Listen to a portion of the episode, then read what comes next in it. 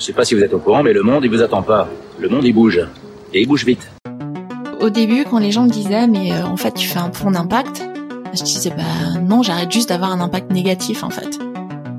Les entreprises ne suffiront pas à régler les problèmes.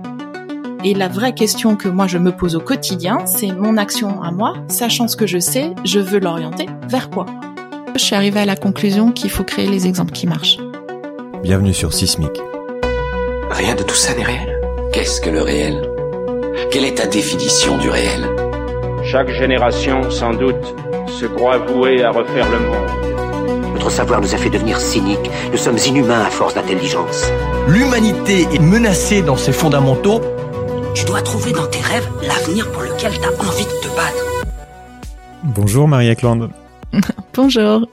Alors tu es investisseuse française spécialisée dans dans le financement de, de start-up. Tu es Ouais. une des figures de ce de ce petit milieu de la French Tech, enfin plus si petit que ça, mais et tu as brièvement, euh, pour pour l'anecdote, été euh, présidente du Conseil national du numérique. Ouais. Euh, tu as une formation de mathématicienne, d'informaticienne. Tu as commencé ta carrière chez JP Morgan à New York et rapidement, il y a 20 ans maintenant, en 2000, ton parcours s'est réorienté vers le numérique et le secteur de ce qu'on appelle le capital risque, donc de, de l'investissement. Je me Tout permets de faire cette petite bio, hein, mais euh, j'espère que je laisserai développer. Pour l'instant, c'est tout bon.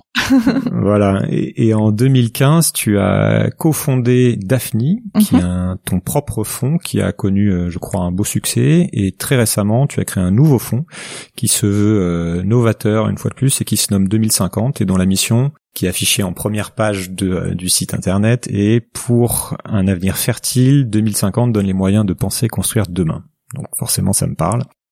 Donc je pense qu'on a plein de sujets à discuter ensemble et je suis ravi que tu sois là. Euh, qu'est-ce qu'il est Qu'est-ce que je rate? Qu'est-ce qu'il est important de connaître sur toi ou de ton parcours sans faire trop long pour comprendre d'où tu parles aujourd'hui?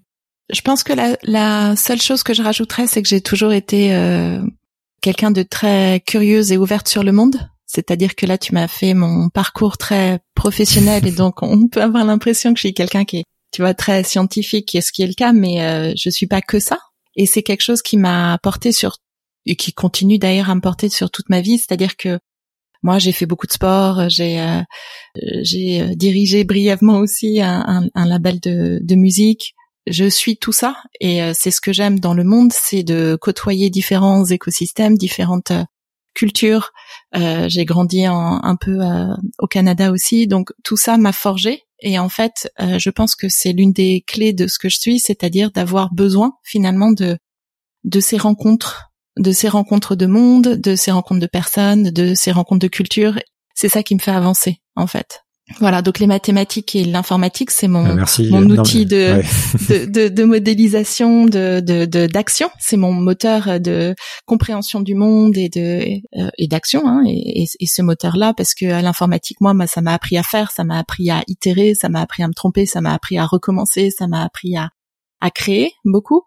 Mais euh, j'avais besoin aussi des mathématiques pour, euh, à l'intérieur de tout ce savoir ou cette, toute cette, euh, ces émotions, toute cette euh, intelligence que je captais, euh, dans d'essayer de d'en créer un, un espèce de de- d'expérience holistique, de savoir holistique et de, de de me donner un peu une boussole à l'intérieur de tout ça. Voilà. Bah, merci de préciser. C'est vrai que de toute façon, c'est c'est à chaque fois, on peut pas résumer une vie ou toute une une personne avec les quelques lignes qu'on va trouver sur les sur les bios. Donc, euh, mais, mais mais oui, tu, effectivement, tu fais beaucoup de choses et t'as fait euh, et t'as fait beaucoup de choses et, te- et là, tu te réorientes vers quelque chose d'encore nouveau. Ouais. En fait, je le précise parce que je trouve qu'on est dans un monde qui pousse à la spécialisation. Et moi, Mm. j'ai lutté toute ma vie contre ça parce que je pense que pour arriver justement et de plus en plus à comprendre ce qui nous arrive, on, on a besoin d'être, euh, euh, de sortir de ça, c'est-à-dire de, de, de sortir de cette, euh, de ces œillères, de ces, de ces, de, de cette surspécialisation, de cette euh, séparation, de cette, euh, de ces silos euh, pour au contraire arriver à penser le monde dans le temps et penser le monde dans sa globalité. Donc c'est pour ça que j'insiste en fait. C'est pas pour dire que j'ai fait plein d'autres choses, c'est pour dire que ça me nourrit tout ça. En fait, dans mon parcours professionnel où j'utilise les maths, l'informatique, le numérique, où j'investis dans les startups. Bah, tu verras que c'est exactement le, ça me parle vraiment. on a déjà parlé un petit peu avant parce que c'est exactement le, le, le projet, euh, ce que j'essaie de faire avec le podcast. Et d'ailleurs, je me suis posé souvent la question de, de savoir est-ce qu'il fallait pas euh, le spécial, se, se spécialiser, euh, tirer des conclusions finalement, même après trois ans de diagnostic. Et euh, en fait, c'est quelque chose que j'ai pas envie de lâcher, justement la variété des points de vue. Donc, on va parler de plein de choses aujourd'hui, mais il y a quelques grandes thématiques que j'aimerais aborder, notamment par rapport un peu à, à, tout ce que tu viens de dire, et puis aussi ton actualité, ton nouveau projet.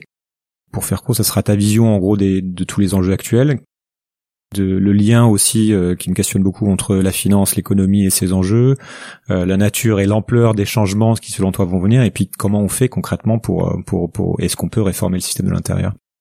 Et je crois, enfin, tu viens de le dire, mais je l'avais déjà lu aussi sur toi que tu es tu es adepte de ce qu'on appelle un peu une pensée systémique, une pensée large, connexe, et tu fais partie de ceux qui euh, qui vont aimer gratter la surface des choses et euh, accepter plonger dans la complexité. Et donc j'imagine que ton euh, ton nouveau projet, dont on va parler plus en détail après, répond à une partie de l'analyse que tu fais des enjeux actuels, puisque donc ton but avec 2050 est de contribuer à construire une société plus durable, donc avec j'imagine pour horizon 2050. On peut commencer par ça. Quel est le regard que tu portes sur euh, sur notre époque et sur ces enjeux et quelle est ta grille d'analyse de euh, euh évidemment il y en a plein comme tu l'as dit mais la grille d'analyse que tu que tu que tu préfères utiliser pour euh, pour regarder la situation dans laquelle on est actuellement et avec les défis globaux qu'on connaît? Ah. L'une des choses qui me qui m'a manqué et que j'essaye de construire hein, et que j'essaye de, de, le construire depuis le Conseil national du numérique, c'est de savoir vers quoi on veut aller. C'est-à-dire que je pense qu'aujourd'hui, c'est assez facile de de comprendre un certain nombre des, des problèmes, d'essayer d'analyser les causes de ces problèmes-là, de, de, de de voir comment si on continue comme ça dans le futur, ça va euh, euh, ça va ça va évoluer. Je trouve que ce qui est très compliqué à faire et ce qui moi m'intéresse, c'est qu'est-ce qu'on peut faire d'autre, de mieux, et vers quoi on se dirige. C'est-à-dire que ce qui me manque moi et ce que j'essaye de faire, c'est une modélisation de là où on veut aller. Souvent, on considère que quand on investit, on accompagne des tendances. Tu vois, et donc souvent les gens mmh. me posent la question est-ce que euh, l'intelligence artificielle, ça va euh, euh, détruire tous les emplois avec la robotisation Est-ce que la blockchain va complètement disrupter l'industrie financière? Est-ce que bon. Et ça, c'est de la prospective, mais c'est de la prospective qui oublie une chose qui est extrêmement capitale, qui est que en fait, ça dépend ce que nous on en fait. C'est-à-dire que c'est très autoréalisateur en fait. Oui, si euh, tout le monde euh, finance et euh, travaille pour des startups qui ou des entreprises qui, de manière générale, robotisent tout, mettent de l'intelligence artificielle partout, etc., il y a plus de chances qu'on arrive à un équilibre où il y a de moins en moins d'emplois pour bah, les humains que pour les robots, etc. Donc ça dépend ce qu'on en fait, en fait. Il y a une intentionnalité derrière tout ça. Et euh, du coup, il n'y a pas de ligne de comme ça euh, de logique en fait en se disant bon ben voilà donc ça c'est aujourd'hui la tête du monde et donc je tire une ligne comme ça et ça va se produire comme ça. Parce que ça ça ça, ça implique quand on a ce raisonnement là que les gens vont continuer à se comporter comme ils se comportent maintenant euh, ou que on va euh, parce que les technologies existent les utiliser jusqu'au bout. Enfin donc il y a plein de d'hypothèses derrière qui moi ne me vont pas et la vraie question que moi je me pose au quotidien, c'est mon action à moi, sachant ce que je sais, je veux l'orienter vers quoi? C'est-à-dire que ce n'est pas de la projection du passé que j'essaye de faire, c'est plutôt de me conceptualiser un futur dans lequel j'ai envie de vivre. Voilà, quel serait un bon équilibre? C'est quoi un futur fertile? Et d'essayer d'orienter mon action à construire ça. Voilà. Et donc du coup, je trouve que ce qui manque, c'est ça, c'est quoi en fait? Parce que quand on se projette dans le futur, finalement, moi, je me suis rendu compte que personne n'avait de vision assez euh, précise. Euh, il y a très peu d'imaginaire, ou en tout cas, ils existent, mais ils sont très peu exprimés. C'est-à-dire que euh, en ce moment, par exemple, je lis beaucoup de science-fiction africaine, de science-fiction chinoise. De, je me nourris des imaginaires des différentes cultures pour voir ce que les gens projettent dans le futur, ce qu'ils auraient envie de voir ou ce qu'ils ont peur, ce dont ils ont peur, etc. Et euh, c'est assez fascinant parce qu'on se rend compte que d'un point de vue politique, même plus personne ne projette un, une espèce de modèle de société dans laquelle on a envie, qu'on a envie de construire et vers lequel on veut diriger les énergies. Tout ce qui est vers le futur est anxiété et angoisse, c'est le réchauffement climatique, euh, c'est euh, l'artificialisation de tout, c'est etc., etc. Et, et, en fait, on ne se projette pas dans un futur qu'on a envie de construire parce que tout simplement, on n'en a pas envie, en fait. Et, et c'est pas clair. Il n'y a pas un projet de société qui est construit.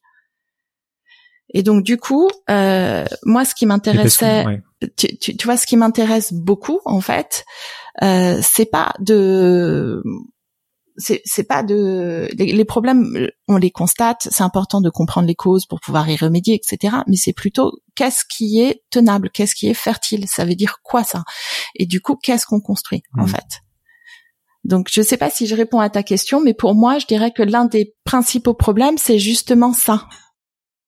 C'est c'est que euh, et, et l'une des raisons alors je euh, je suis désolée je fais une réponse très longue mais l'une des raisons pour moi c'est que euh, cette vision-là, pour la construire, justement, c'est une vision complexe.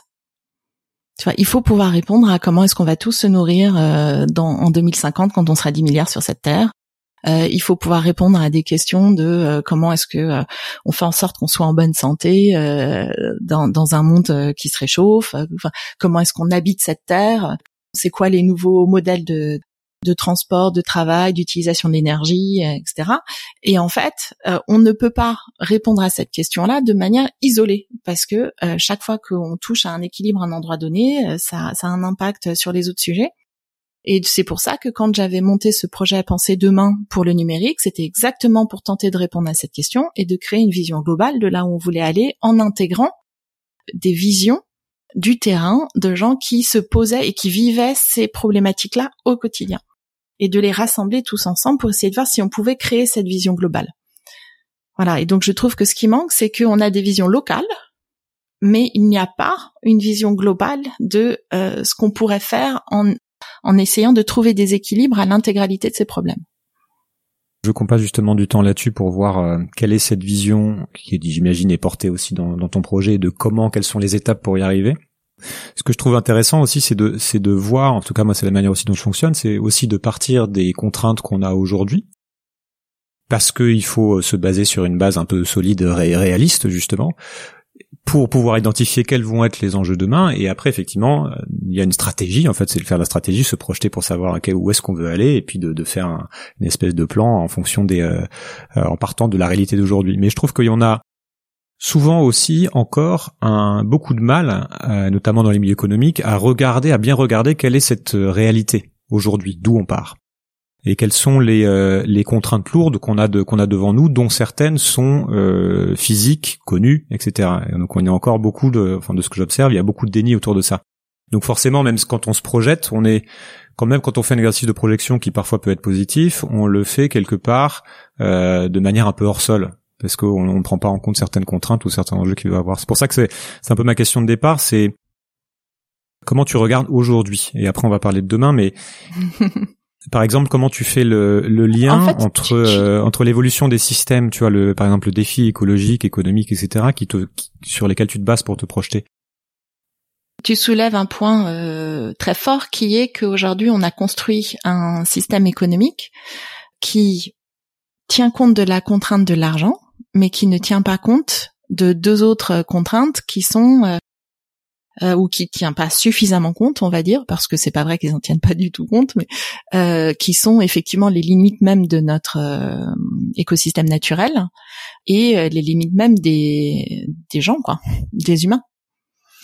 Euh, et donc, en fait, quand je parle moi dans 2050 de cette idée de d'aligner les intérêts économiques des entreprises avec les intérêts de la planète et les intérêts euh, de la société, ça veut aussi dire qu'il faut intégrer ses propres contraintes-là et que dans le système actuel qu'on a construit, elles, elles sont euh, très peu intégrées. Il y a un truc qui me qui me marque beaucoup, c'est que quand tu regardes toute la théorie économique, elle n'intègre pas les contraintes de production c'est comme si la mhm. production était illimitée dans tous les dans tous les modèles en fait. tu peux, euh, tu vois, produire. Euh, il suffit, c'est quasi linéaire. Enfin, tu vois, c'est c'est un peu infini, alors que c'est absolument pas vrai dans la réalité. Et euh, il y a même des, des, des, modèles économiques où beaucoup de gens commencent à calculer, tu vois, comment est-ce qu'on arrive à une croissance optimale à l'heure du réchauffement climatique et disent bah c'est super une croissance hmm. optimale c'est pour 5 degrés de réchauffement climatique mais ça. Ouais, c'est le modèle Nordhaus du prix Nobel. Voilà, et tu te dis, mais tu tu tu t'as compris ce que ça voulait dire 5 degrés de réchauffement climatique en fait? T'as compris le, le le le nombre de gens qui quelque part euh, euh, sont impactés dans leur vie, c'est-à-dire que le nombre de vies de gens qui vont mourir de ça, le, nombre de maisons qui vont être détruites de ça, enfin la, destruction des écosystèmes naturels, l'impact sur la vie de nos enfants, de tous ces trucs-là. Et, et, en fait, c'est ça qui est euh, extrêmement frappant, c'est d'avoir construit des modèles comme si on n'était que des Homo economicus en fait pas comme si on était euh, que oui effectivement euh, l'argent est une euh, dimension essentielle de notre survie aujourd'hui dans le monde actuel mais c'est absolument pas la seule en fait. Et que donc d'avoir construit un système qui optimise que sur cette dimension là et qui n'optimise pas sur les deux autres dimensions qui sont la dimension que moi j'appelle sociétale mais qui est aussi à l'échelle individuelle des, des, gens et la dimension de la planète des ressources naturelles, de, la biodiversité, etc. Eh ben en fait, on est aveugle. On est aveugle de ces deux dimensions-là et ça ne peut pas fonctionner tant qu'on n'aura pas intégré à ce niveau-là ces deux autres grandes dimensions. Je mettrai en lien sur le, site justement, il y a des vidéos euh, récemment parues qui expliqueraient très bien euh, comment euh, le modèle économique classique, justement, qui, qui était primé récemment par un Nobel, ne prend pas en compte les externalités que ce soit en entrant ou en, entrant ou en sortant du modèle, et que euh, en fait cette cette croyance dans la en la croissance infinie repose sur cette idée que l'innovation pourra toujours remplacer les contraintes physiques qu'on va pouvoir avoir. Il y a d'autres modèles qui existent qui ont fait cet exercice et euh, ouais, dis-moi. J'ai un problème même avec le mot externalité, en fait. Ok. Euh, c'est ce pourquoi parce que ça donne que c'est comme si c'était une dimension secondaire de notre action tu vois, c'est comme tous ces trucs où on dit ce sont des paramètres extra-financiers. Parce que ça veut dire que la valeur première, c'est euh, justement la partie euh, euh, financière et économique. Il n'y a pas de, tant qu'on quand qu'il y aura un ordre en fait. Tu vois, ça crée une ça crée une hiérarchie. Il n'y a pas de hiérarchie. je pense si à partir du moment où on se dit que tout le système doit d'abord optimiser et que le reste ce sont des contraintes, des externalités, etc. Ce ça ne participe pas de notre des résultats de notre action. Euh, je pense qu'on le ne met pas au bon niveau en fait. Oui, clairement, mais c'est c'est-à-dire que même c'est aussi pour ça que tu tu vois, euh, je parle l'externalité parce que tu vois même que dans les équations économiques qui sont faites, c'est pour ça que quelque part beaucoup de gens ne voient pas le sujet et vont euh, jusqu'à dire que finalement il peut y avoir une espèce d'optimum à plus 3 degrés parce que il y a tout un tas de paramètres qui ne sont pas pris en compte. Donc il y a déjà un défaut dans l'équation dans le système mathématique comme tu dis de départ. C'est, moi ce qui me fascine et tu as déjà commencé à y répondre, mais c'est que de voir que tu vois, on a maintenant on a, on a vraiment un, diagnostic qui est largement posé sur les risques qui sont liés au dépassement des, des limites planétaires. Et le discours dominant dans, dans les entreprises, chez les investisseurs, est en train de changer. Il y a déjà beaucoup changé depuis quelques années. Tu vois, il s'agit d'être euh, d'être responsable, de contribuer à construire un monde soutenable, de faire du, du toutes les toutes les boîtes ont des plans zéro carbone, euh, socialement responsables, etc. On voit, euh, tu vois récemment Bill Gates qui, qui, se met à fond sur le climat, qui vient de publier un livre là-dessus. Euh, Larry Fink qui met la pression sur les entreprises dans lesquelles son fonds BlackRock investit. Elon Musk qui parle de sauver la planète à coup de voiture électrique, etc. Mais on est largement toujours dans cette idée qui, qu'en fait il suffit d'innover, tu vois, qu'il suffit de de faire un peu différemment, d'allouer les investissements sur les bons sujets pour qu'on résolve tous les problèmes. Et ce qui n'est pas du tout ce que tu, ce que, le constat que tu fais en fait. Et, et, moi, ça me trouble de voir. Euh, enfin, je ne comprends pas comment c'est toutes ces personnes-là qui sont extrêmement bien formées, peut-être les personnes les plus informées, du, les mieux informées du monde, continuent de, de tenir un discours euh, en gros qui, qui, qui, ne prend pas en compte les limites ou qui est dans cette croyance que l'innovation va pouvoir tout résoudre, etc. Tu vois comment comment tu, interprètes ça? Comment j'interprète Je la science nous a, c'est toute la grande question du progrès, hein, c'est-à-dire qu'on va, on va se dire que euh, en, mettant le, comme le problème est identifié, euh, eh bien, on va mettre euh, les meilleurs cerveaux et l'argent à la, à la résolution de ce problème et on y va. Moi, le problème fondamental que je vois, c'est que souvent, alors toi, tu dis le constat n'est pas le bon. Je pense aussi que la méthode n'est pas la bonne. C'est-à-dire qu'on nous a appris, dans tout notre système éducatif, etc., et professionnel, à euh, reproduire les bonnes pratiques.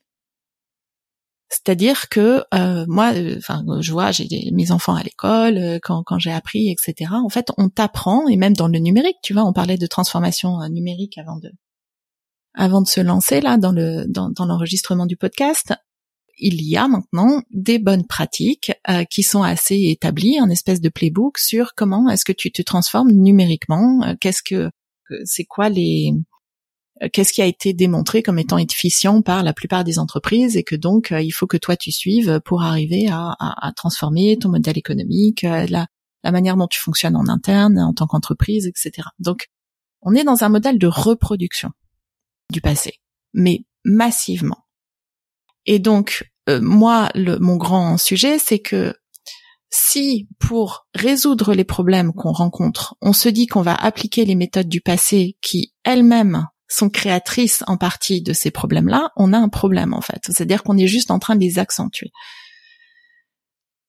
C'est pour ça que souvent, euh, quand, quand je présente 2050, euh, je dis trois choses. Je dis un, nous, euh, on veut créer un futur fertile, et donc j'explique pourquoi c'est fertile et pas durable, soutenable, etc. La différence qu'on y voit derrière ce mot, qui est que bah, on veut que ce soit productif. Hein. Euh, je veux dire, on a besoin, nous, chacun d'entre nous, de, de continuer à, à, créer. Ça nous, ça, ça, nous porte aussi. Tu vois, c'est, notre action, c'est notre euh, euh raison d'être aussi, hein, d'être productif. Donc on continue à l'être. Il y a des opportunités, etc de c'est évolutif, c'est-à-dire que euh, c'est un système qui justement n'est pas figé parce que euh, c'est pas dans uniquement dans les dix années qui viennent qu'il va y avoir des transformations. On est parti pour un cycle de transformation permanent. Donc on a besoin de créer des modèles qui ne sont pas figés, mais qui justement arrivent à euh, s'adapter à des contraintes qu'on n'a jamais vues, à des situations qu'on n'a jamais vues en fait. Donc il y a cette notion d'évolutivité et il y a aussi une notion d'inclusivité qui est que justement dans Fertile, on sort de cette idée un peu préconçue historique de euh, one size fits all, euh, standardisation, euh, tout le monde va consommer la même chose pour être heureux de la même manière, etc. Mais au contraire de se dire non, on a besoin d'avoir ces différents espaces pour que chacun y trouve sa place. Donc on définit ça, on dit bon ben pour y arriver, il faut régler les grands problèmes de ce monde. Donc comment est-ce qu'on va nourrir tout le monde? Comment est-ce qu'on maintient les gens en bonne santé de dans, au quotidien? Comment est-ce qu'on crée des nouveaux modèles éducatif et culturel, comment est-ce qu'on crée un système de vie durable mhm. euh, en termes d'énergie et tout, et comment est-ce qu'on remet la, confiance au cœur de, l'économie et, de notre démocratie. Mais ça ne pourra être durable que si les entreprises qu'on crée, et c'est là qu'on vient sur finalement ce dont tu parles, qui est euh, les hypothèses de base, que si les entreprises qui résolvent ces problèmes-là sont alignées, c'est-à-dire qu'elles-mêmes ne sont pas en train de recréer si on emploie la terminologie externalité, des mhm. externalités négatives qui font que en fait tu es juste en train de créer d'autres problèmes à côté euh, que t'as mhm. pas vu parce que bah, tu es juste toujours en uniquement en train d'optimiser sur la partie intérêt économique et tu n'as pas euh, pris en compte euh, cette euh, euh, l'impact sur la nature et sur la société que tu as. Donc, il faut vraiment ces trois dimensions. Sont un, faut effectivement poser les problèmes et voir comment on les résout, se donner une destination du type de, de, de, de société qu'on veut construire et de voilà. Et trois, arriver à faire en sorte que les moteurs de cette transformation-là eux-mêmes ne sont pas en train de tout casser à côté. Donc c'est c'est pour hmm. ça que je trouve qu'il faut ouais, je, je trouve qu'il faut séparer le diagnostic de la manière dont on le résout en fait.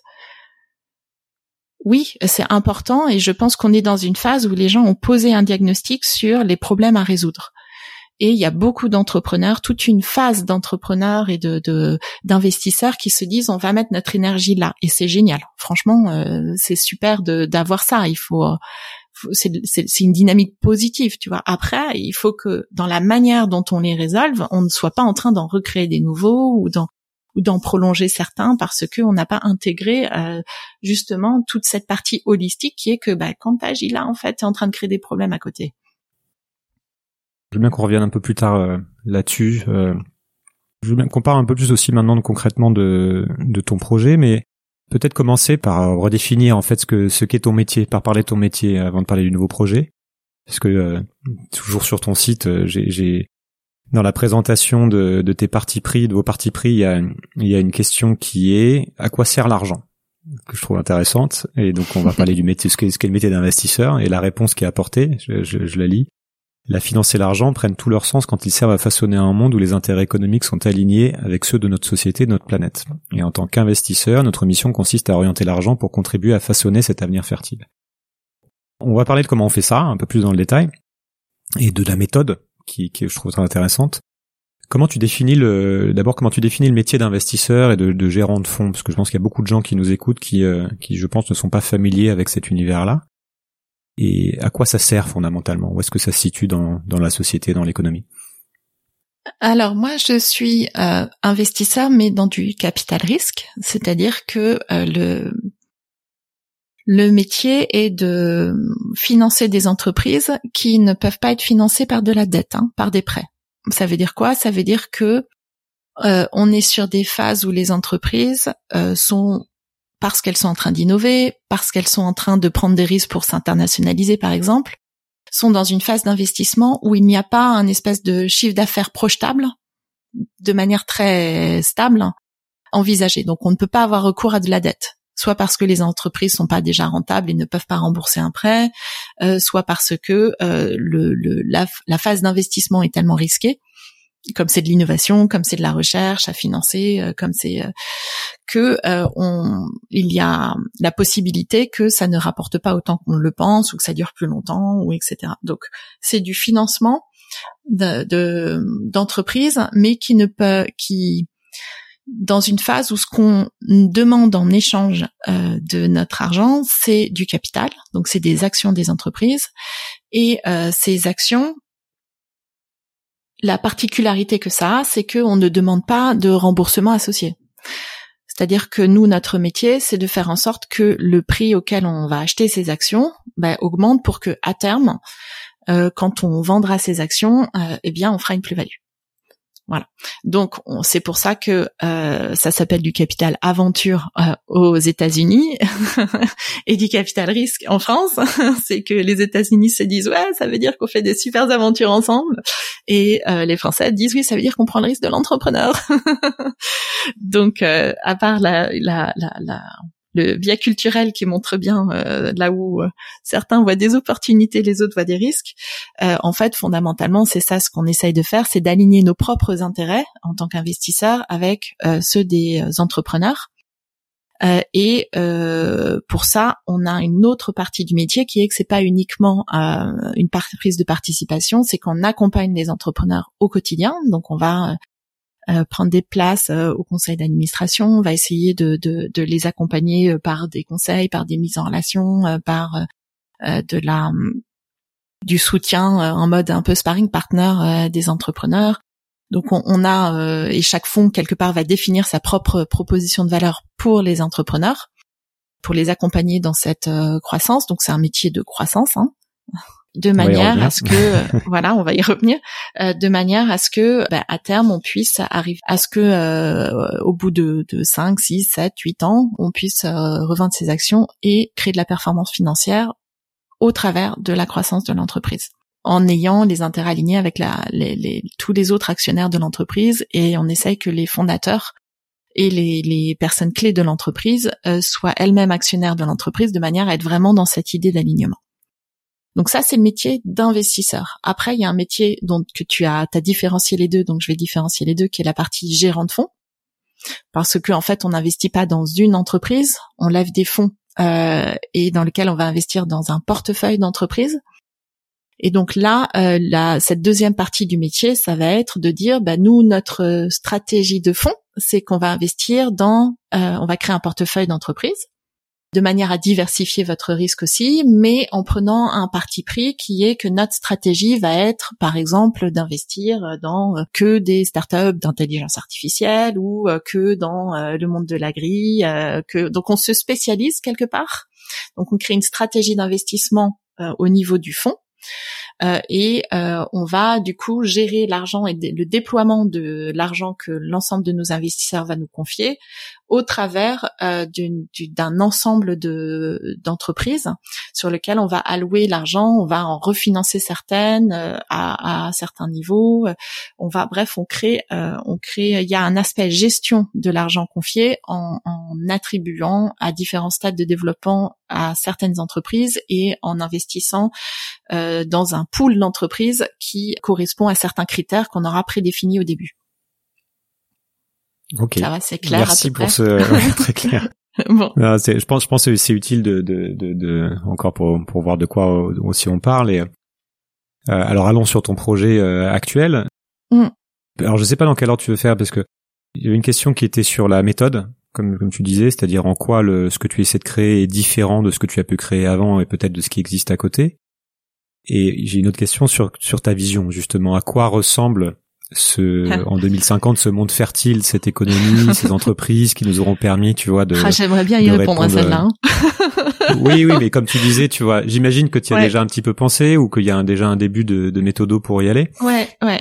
Voilà, ça peut être les deux en même temps ou l'une après l'autre, mais euh, savoir voilà, comment comment tu organises ça et pourquoi tu as cette approche qui a l'air quand même un peu plus, euh, qui a l'air assez novatrice peut-être détailler ce que c'est, comment ça marche. Alors écoute, moi il y a une des choses qui m'a euh, beaucoup parlé dans ce métier, c'est vraiment cette notion d'alignement, d'intérêt avec les fondateurs, etc. Ça fait quand même 20 ans que je fais ce métier, mine de rien. Et le monde a pas mal changé dans ces 20 ans. Et moi, j'ai eu le temps d'expérimenter quand même plusieurs types d'entreprises, plusieurs types de croissance, plusieurs types de fondateurs, plusieurs types de relations. Et j'ai évolué moi-même dans la manière de penser ce métier. Et il y a une des choses dont je me suis rendu compte, c'est que le principal facteur de désalignement avec les entrepreneurs qui, qui persistent en fait, euh, c'est que comme la plupart des fonds de capital risque sont sur des fonds ce qu'on appelle fermés, donc c'est sur des fonds où il y a une durée de temps qui est euh, délimitée, qui est de l'ordre de 10 euh, à 12 ans. Et ça veut dire que euh, en fait, il y a un moment donné où on va nous être forcés de vendre nos actions, de sortir. Et on essaye toujours, comme on est dans cette notion d'alignement, d'avoir les entrepreneurs qui eux aussi sont dans cette dynamique où ils essaient de faire la même chose que nous. Donc c'est pas tout le temps le cas, ça évolue parce qu'on arrive à créer aujourd'hui un, marché secondaire de plus en plus fluide, mais fondamentalement, si je caricature le biais que ça peut avoir et le biais qu'on inscrit euh, dans les pactes d'actionnaires, même si je le vois très peu exécuté, hein, donc euh, c'est plus pour comprendre la philosophie euh, ultime finalement de ce que ça veut dire. Ça veut dire que quand on signe un pacte d'actionnaires, souvent il y a une clause de liquidité, de rendez-vous. On se dit, bah, dans six ans, on est bien d'accord, cher entrepreneur, que si nous, on n'est pas sorti, c'est-à-dire que nous, on n'a pas vendu nos propres actions, mais à ce moment-là, on va vendre l'entreprise. Et donc, ça influe sur la stratégie globale de l'entreprise elle-même. Et pour moi, ça, c'est une des principales sources de désalignement parce que on est en train de dire, de, de, de forcer des stratégies où on dit, ben, en fait, non, on veut croître très, très, très, très vite et euh, dans 6-7 ans euh, revendre l'entreprise ou s'introduire en bourse ou trouver euh, des choses etc donc ça ça biaise en fait. Ça biaise. Et donc ça je, l'une des caractéristiques de 2050 c'est d'avoir un fonds qu'on appelle evergreen c'est-à-dire qui est ouvert dans le temps. Et on se dit on va régler ce problème de désalignement potentiel entre les entrepreneurs et les investisseurs en se donnant, en, se donnant pas cette limite de temps. Donc le fonds dure 99 ans, mais en travaillant plutôt pour que cette liquidité dont nos investisseurs ont besoin, hein, la raison pour laquelle on le fait, c'est pas parce qu'on est des gros méchants, c'est parce que nous on gère l'argent de tiers et que eux à un moment donné ils ont envie de récupérer euh, l'argent qu'ils nous ont confié, euh, de voir la, avec une performance, etc. Donc c'est le métier qui veut ça. Et du coup, ce qu'on se dit, c'est qu'il faut plutôt qu'on travaille au niveau du fond et à créer finalement des innovations au niveau du monde financier pour que nos propres investisseurs qui veulent sortir, ben, ils n'ont pas à attendre 10-12 ans, ils peuvent euh, potentiellement le faire avant, mais ils vendent des parts du fonds. D'accord. Ce qui nous nous laisse une attitude complète euh, vis-à-vis des, des entrepreneurs du dessous. Donc l'une des choses que moi j'ai changé finalement dans ma manière d'être, c'est d'essayer de continuer à aller jusqu'au bout de cet alignement complet en fait, en essayant de sortir ce ce, ce critère euh, assez euh, potentiellement profond de désalignement et en essayant plutôt de le régler au niveau euh, en, en, faisant une opportunité finalement en se disant ben notre objectif ça va être d'apporter plus de liquidité dans ce monde du non coté en créant des fonds evergreen qu'on peut potentiellement coter sur des plateformes de gré à gré etc donc ça c'est l'une des l'une des choses qu'on fait. Et après, une des choses qui, qui va rejoindre... intéressant, c'est de, ce, ouais, ça, ça, va être de, euh, pour reboucler avec la vision que tu as évoquée au début, justement sur le fait qu'il y avait plein de choses à, changer, que le, peut fait le système ne pouvait pas se changer tout seul, euh, qu'on avait des problèmes, qu'il fallait réinventer vraiment la manière de faire. Est-ce que tu as intégré ça dans, dans, dans 2050 Quels sont les secteurs du coup sur lesquels tu vas vous allez investir en priorité par rapport à cette à cette vision? Parce que et pour pour partager euh, pour développer un plus avec toi, voilà, c'est évident qu'il y a un certain nombre de secteurs qui ont été identifiés sur lesquels, par exemple, si on prend juste le problème climat, il va falloir euh, très vite réduire euh, l'impact carbone, euh, la construction, l'énergie, etc. Mais comment on fait ça? Quelles sont les priorités que toi tu identifies? Est-ce que ça suffit en fait de, modifier, enfin à quel point il faut modifier la méthode? Et surtout, comment on fait ça en gérant l'impératif de croissance qu'il y a et qui est inhérent à l'investissement? Tu vois où je veux en venir Parce qu'il y a pour beaucoup, il y a un problème avec cette idée de croissance. Oui. Alors, il y a, y, a, y a deux y a questions, questions, quand même. Il y a plusieurs Première chose, comment dire Moi, c'est pas nouveau euh, cette idée de destination de l'argent que, que j'ai hein, profondément. Je dirais quand on a monté Daphne, il y avait vraiment cette idée de on veut financer un monde meilleur. Tu vois, tu, quand tu regardes, c'est depuis depuis là on l'a en fait et on l'exprime et on l'a et on essaye de, de le faire. Mais euh, moi, je me suis euh, rendu compte qu'un monde meilleur, tu vois, quand tu réfléchis à un investissement, donc euh, et que les, entrepreneurs viennent te voir, ils t'expliquent en quoi finalement leur leur société permet de résoudre un, tel ou tel problème, etc. Et je me suis rendu compte que souvent, je manquais de comment dire, je manquais de réponses systémiques. Donc typiquement, euh, on a financé chez Daphne un robot pizza qui s'appelle Patsy. Et on, je me rappelle de discussions extrêmement animées au comité d'investissement euh, parce que on se dit, euh, ben, est-ce que ça crée un monde meilleur ou pas? Et tu as plein de manières de prendre ce problème-là parce que tu te dis bah oui parce que comme on réduit le coût de la manœuvre et ça a toujours été le focus de l'entreprise eh bien, tu peux avoir des ingrédients euh, bio, locaux, accessibles euh, aux, populations les plus défavorisées. Et c'est vrai.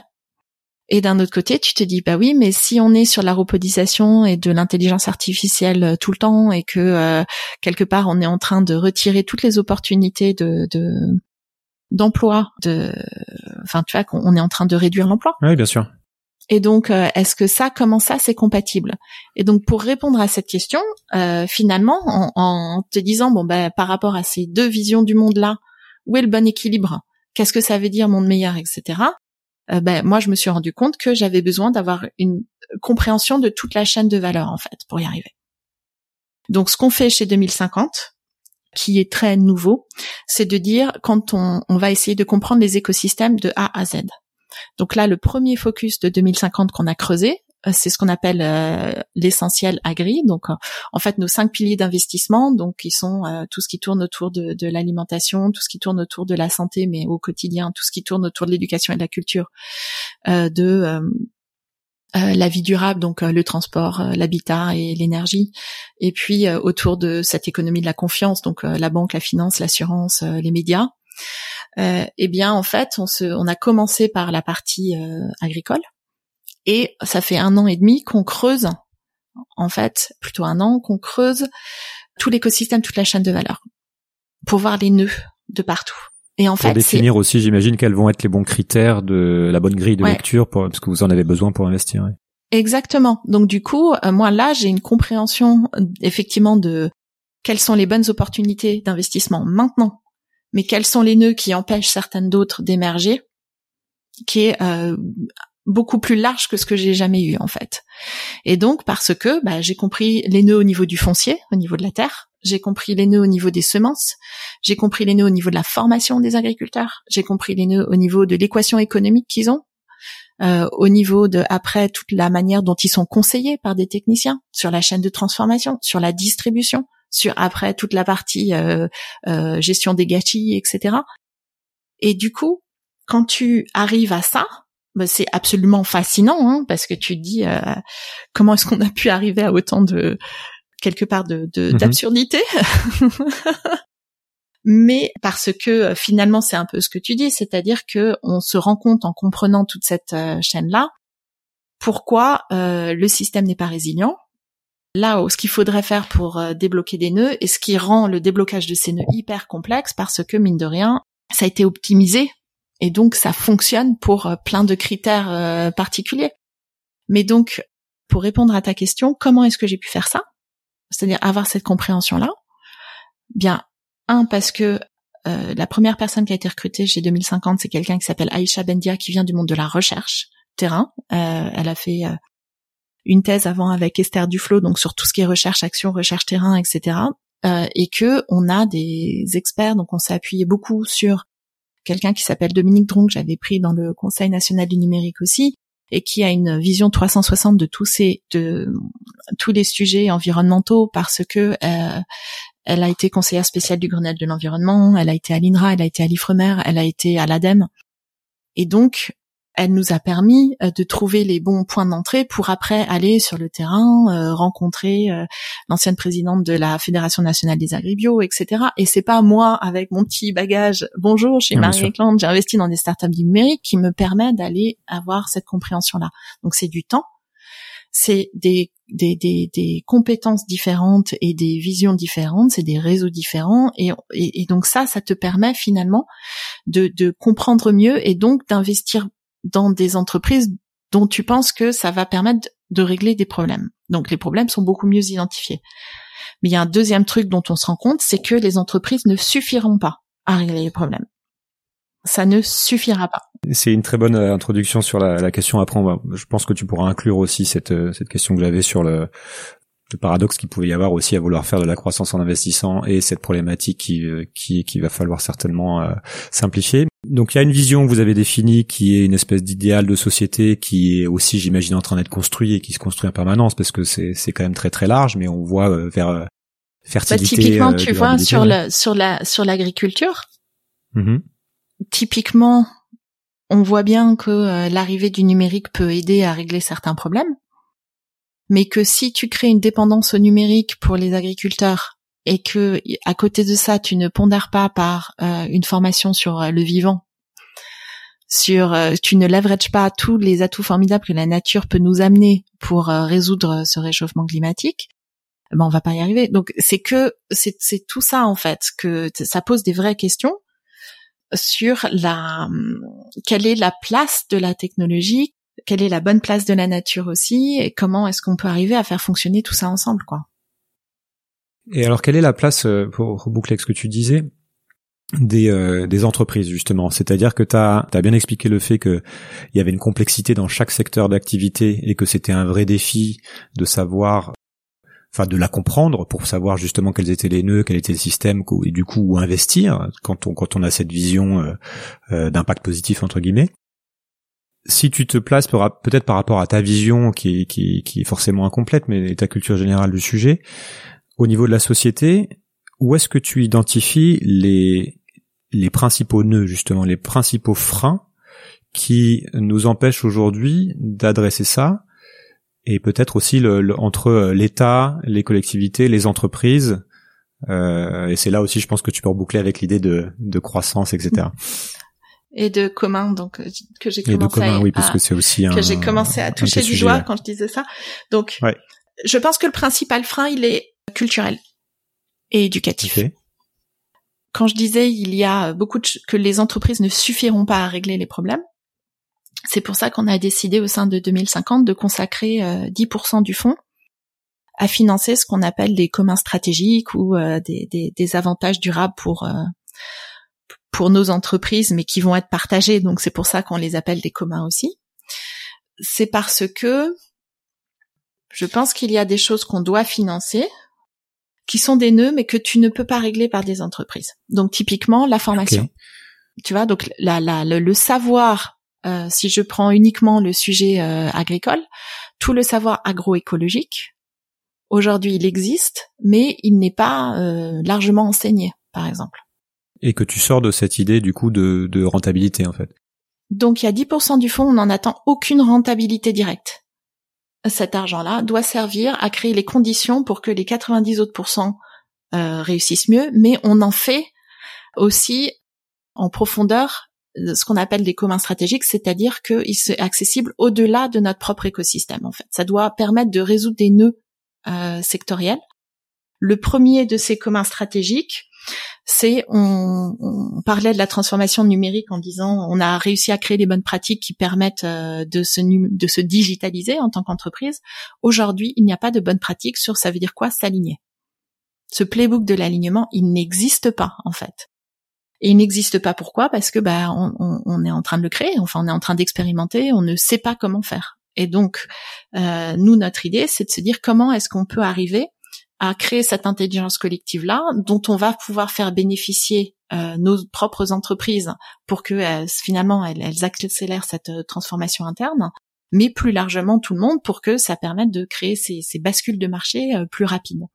Et la première de ces briques sur laquelle on a commencé à agir et à qu'on a commencé à construire en fait, c'est du savoir sur le réchauffement climatique justement donc, on a fait ça en partenariat avec l'Université Paris-Dauphine et la Fondation euh, Madeleine. Euh, c'est un cours euh, qui est 360 degrés sur les phénomènes physiques, les phénomènes biologiques, toute la partie, le cycle du carbone, les, prévisions du GIEC, comment tu les comprends, l'histoire de l'agriculture, l'histoire de l'énergie, toute la partie pourquoi on en est là. Donc, qu'est-ce qui donc un peu science sociale tu vois ce qui ce qui a fait que on a pris ces décisions à un moment donné qui nous construit qui nous conduisent à cette situation et derrière, qu'est-ce qu'on peut faire? Il faudra une deuxième partie de ce savoir qui n'est pas encore euh, qui, qui est euh, maintenant qu'on sait ça, parce que ce savoir-là, quand tu l'acquiers, mais en fait, il n'est pas neutre du tout, il est très lourd. Hein. Euh, quand tu comprends l'inéluctabilité et les conséquences du réchauffement climatique, je veux dire, as, tu ne peux pas donner ce savoir sans l'accompagner en fait. Sans, sans, sans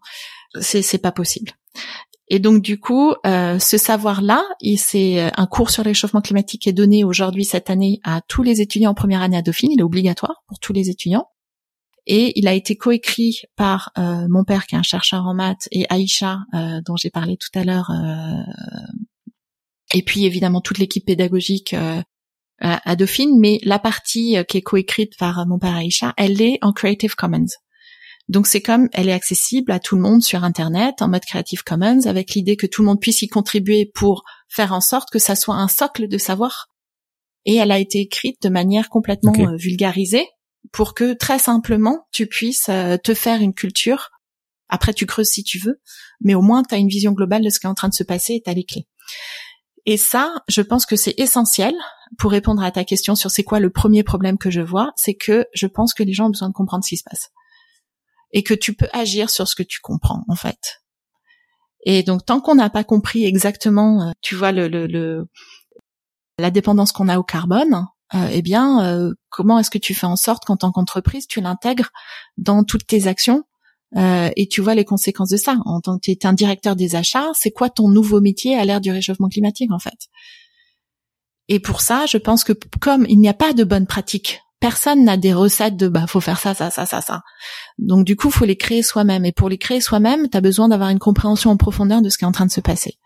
D'où l'idée d'avoir cette première brique de savoir qui est notre premier commun stratégique donc qu'on va diffuser, qu'on va augmenter, qu'on va essayer de de, de, de, de quelque part de d'en créer un consensus euh, de manière à ce qu'on puisse construire dessus et derrière construire ce playbook de l'alignement en euh, monitorant avec une plateforme d'intelligence collective toutes les bonnes pratiques que les différentes entreprises et les différents corps de métier à l'intérieur des entreprises euh, font et qu'est-ce qui fonctionne, qu'est-ce qui fonctionne pas pour qu'on arrive à, à, ensemble créer ce playbook de l'alignement. Écoute, je, te rejoins complètement. De toute façon, c'est le, le c'est ce que j'essaie de faire hein, avec ce projet, c'est de, de faire de la formation et de, l'information sur, sur tous ces sujets-là et d'aller dans la complexité. Donc je peux pas être plus, plus d'accord avec toi. Je voudrais qu'on revienne aussi sur, sur un niveau, un niveau au-dessus. Déjà, quelle est ta vision de, de la manière dont cet écosystème de l'investissement et de la finance d'une manière générale est en train d'évoluer et à quel point il y a une, une conscience de tous ces sujets-là. Je l'ai dit au début, il y a, il y a de plus en plus de développement de ce qu'on appelle aussi l'impact investing, l'investissement à impact positif. Je ne sais pas si c'est là-dedans que tu t'inscris ou si tu, si tu as une nuance par rapport à ça. Et est-ce que tu penses que le capitalisme financier est capable de se réformer tout seul, sachant que, enfin, comme moi personnellement je fais l'analyse, que c'est aussi ça une, grosse partie du problème et c'est aussi ça un frein qui nous empêche de euh, construire des communs par exemple. Alors sur sur l'impact investing, c'est marrant parce que j'ai eu j'ai eu plusieurs euh, tu vois, réactions par rapport à ça. C'est-à-dire que au, début, quand les gens me disaient mais euh, en fait tu fais un fonds d'impact, je disais bah non, j'arrête juste d'avoir un impact négatif en fait. Donc, ou en tout cas, je, je, me force ou je conscientise. Et puis, en fait, maintenant que, que j'ai avancé dans ma compréhension de ce qui est en train de se passer, je, je pense vraiment qu'on vit cette transition profonde de l'économie, qu'elle est inéluctable. C'est-à-dire tout comme le numérique a été inéluctable dans la transformation de l'économie et dans la disruption finalement des acteurs en place, et dans leur euh, nécessaire adaptation, je pense que ce qu'on est en train de vivre aujourd'hui, c'est de la même ampleur si ce n'est plus. C'est exactement les mêmes dynamiques de transformation. C'est porté par les gens. Donc, à la fois les consommateurs dans euh, la manière dont ils changent leur consommation, donc ils changent leurs usages, dont ils changent leur comportement, à la fois par les talents. Donc, c'est-à-dire que tout la, la manière dont euh, nous tous, on est en train de de réfléchir à nos choix professionnels, euh, à, euh, au sens de notre travail, etc. C'est-à-dire qu'il y a maintenant cette, ce type de réflexion qui est beaucoup plus euh, poussé. Et quand je vois tous les mouvements chez les jeunes, dans les grandes écoles, dans les universités, au sein même des entreprises, à demander des comptes à leurs dirigeants sur l'éthique, sur la l'inclusion, sur plein de choses comme ça. Donc il y a un mouvement aussi dans la, dans, l'action professionnelle, pas uniquement dans la consommation, et il y a un mouvement aussi des investisseurs, mais à titre personnel, c'est-à-dire que ce sont les gens qui demandent à ce que euh, leur argent y soit investi en accord avec leurs valeurs, euh, qu'il ne fasse pas de mal à la planète, qu'il ne fasse pas de mal à la société, et qui quelque part posent la question aux gérants de fonds en disant mais vous votre fonds là, euh, c'est quoi son impact justement sur la planète et sur la société? Et donc ça crée cette dynamique de transformation. Et comme c'est au niveau personnel des gens, ça va plus vite qu'au niveau des institutions. Donc ça va plus vite que euh, la manière dont euh, bah, les, politiques se transforment, dont les entreprises se transforment, dont les financiers se transforment. Mais c'est inéluctable. Hein. c'est la même dynamique. Et c'est assez drôle parce que c'est comme c'est porté aussi par les jeunes, les chercheurs et les entrepreneurs, c'est-à-dire ceux qui font et voient demain en fait. C'est eux qui portent cette euh, transformation là et qui montre à quel point ben, le reste est obsolète en fait. Et donc du coup, ma réponse maintenant sur l'impact, c'est de dire, mais en fait, me dire que je fais un fonds d'impact, c'est la même chose que ce que vous me disiez dans les années 2000 quand vous me disiez, ah, tu fais un fonds NTIC. Tu as une nouvelle technologie de l'information et de la communication. Non, je finance l'économie de demain. Voilà. Et en fait, je finance les champions de demain parce que ceux qui auront le mieux compris cette transition-là, c'est ceux qui vont être les gagnants demain. Et donc, quand on parle de croissance, d'hypercroissance, de résultats, etc., euh, court terme, eh bien, moi, je m'inscris dans cette tendance profonde, dans cette euh, lame de fond de disruption finalement, en disant ce que je sais moi, c'est que ces investissements, finalement, sur le long terme, ils vont faire partie de ceux qui performeront le mieux. Je ne peux pas te dire à quel niveau ce sera parce que je ne peux pas aujourd'hui dire que les rendements actuels, ils vont être durables. Ce que je sais, c'est qu'en termes de placement, aujourd'hui, si je dois faire moi des placements sur des entreprises et prendre des paris sur quels seront les gagnants demain, c'est celle-là.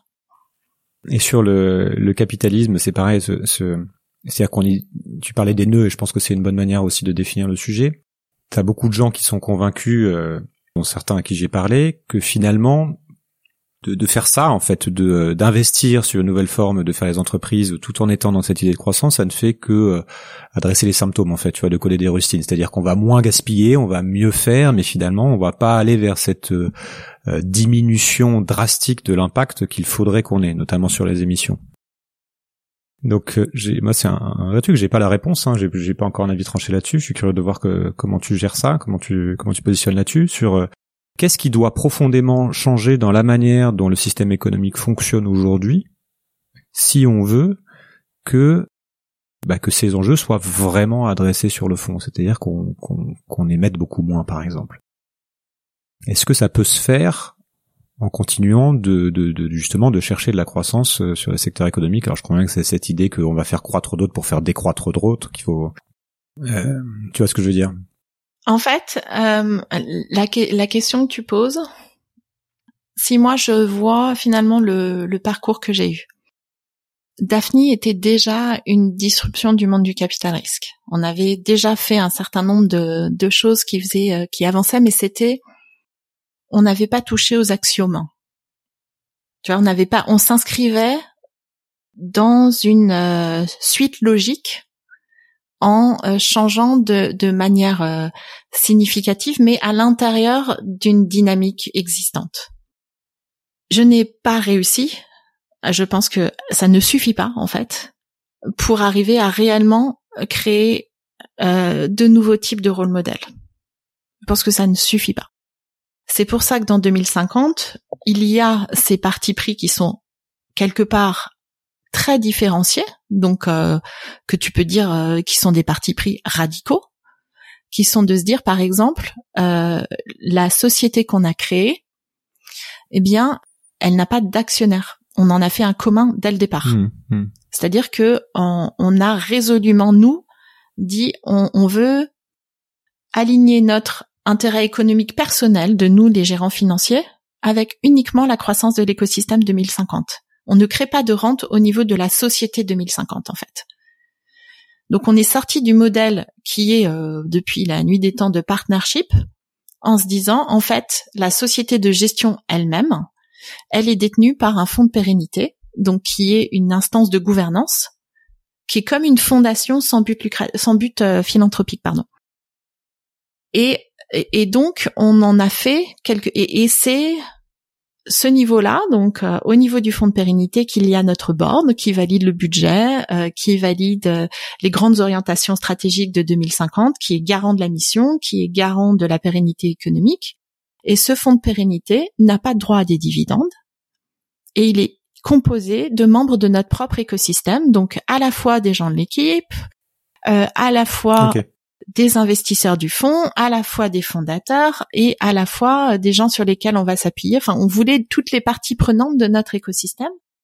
Et eux, ils sont là comme ils sont intéressés à la réussite de 2050 parce qu'ils sont acteurs de 2050. Ils en bénéficient quelque part. Ils sont intéressés. Je te, coupe parce que ma, ma question était plus sur le un cran au-dessus, c'est-à-dire que là, je comprends bien justement que ça peut avoir valeur d'exemple et que ce que tu essaies de faire, c'est de montrer qu'on peut faire différemment dans ce dans cette manière d'investir. Mais par exemple, si on se place au niveau de, de la société euh, française, selon toi, quel serait le game changer que tu as pu observer? Enfin, vraiment, les, gros nœuds à débloquer, et tu as, eu, as une expérience aussi puisque tu travailles pour l'État, qui, qui seraient des vrais accélérateurs pour libérer euh, ce que tu observes? Alors, moi, à titre perso, je suis arrivée à la conclusion qu'il faut créer les exemples qui marchent. Ok. Voilà. C'est ce que tu fais. C'est ce que je fais. Moi, je, je n'ai pas réussi à faire autrement.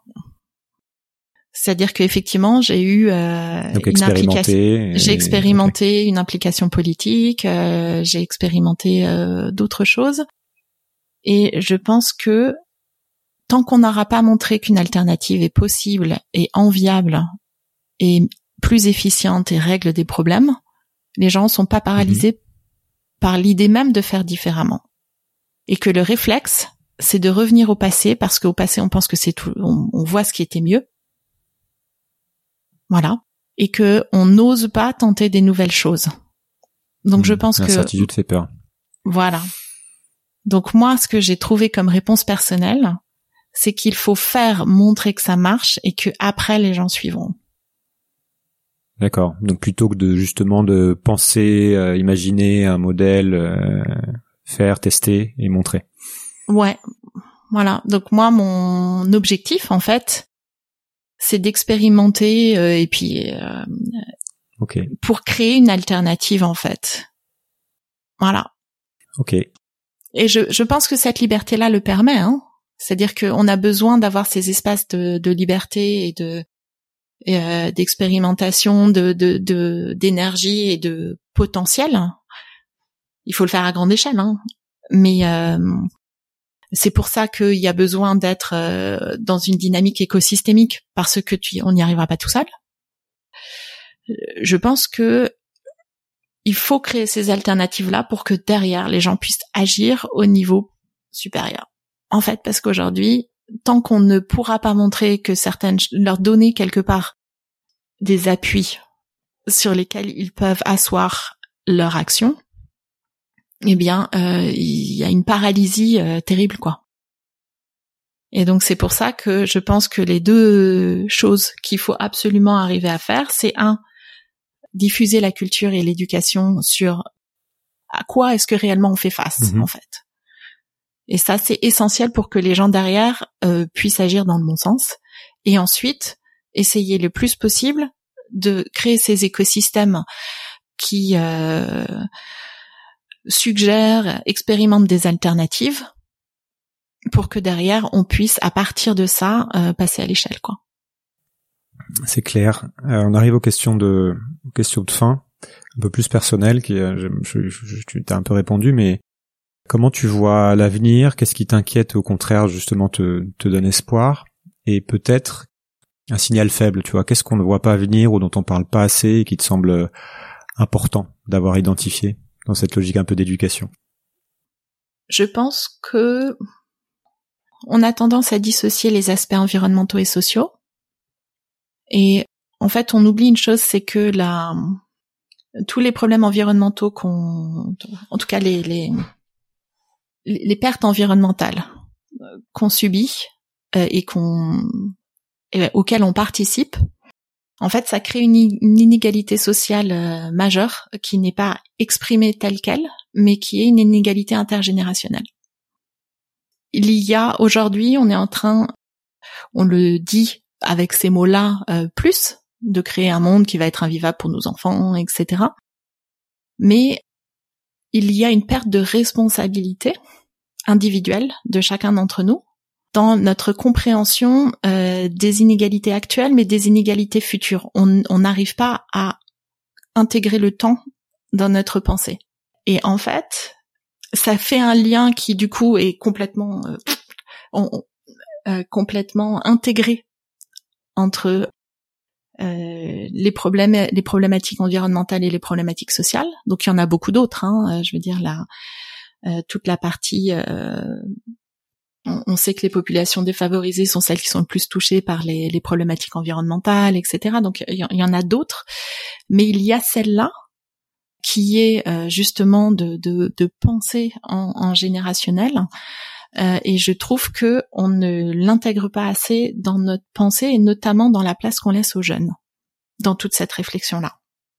Ils la prennent un peu de force, mais si ce n'est pas, si on a, si on n'a pas une action intergénérationnelle, euh, je pense que ça va créer des problématiques sociales extrêmement euh, poussées et des conflits entre générations.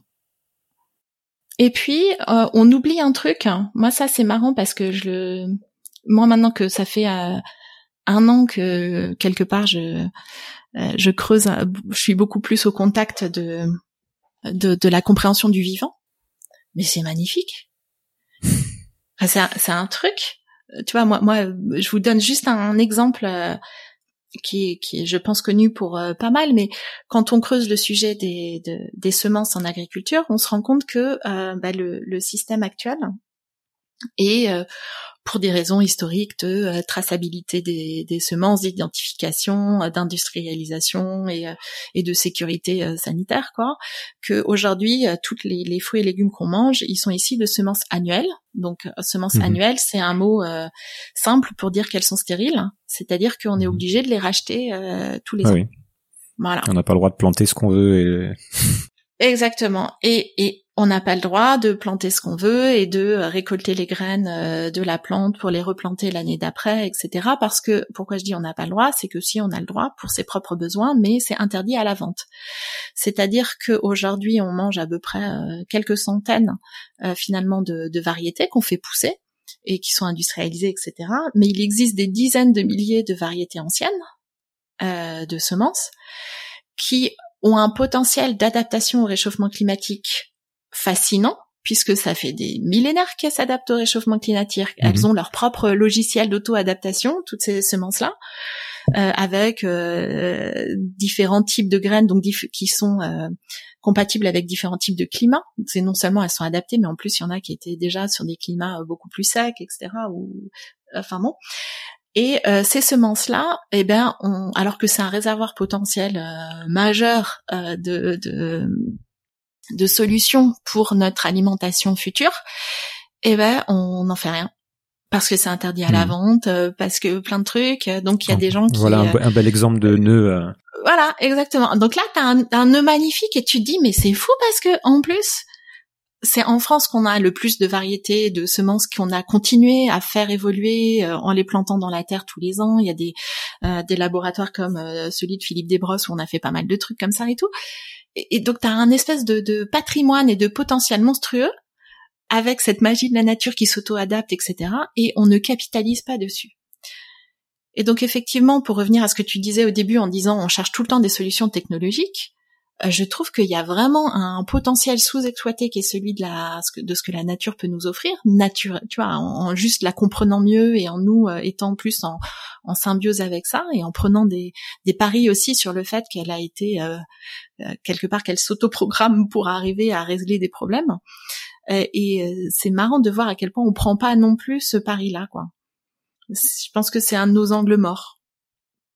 Pour finir, euh, puisqu'on je sais qu'on va devoir arrêter, est-ce que tu as, as, deux livres euh, que tu recommanderais à tout le monde de lire, euh, romans et essais Le livre sur le réchauffement climatique, hein, qu'on vient d'éditer là.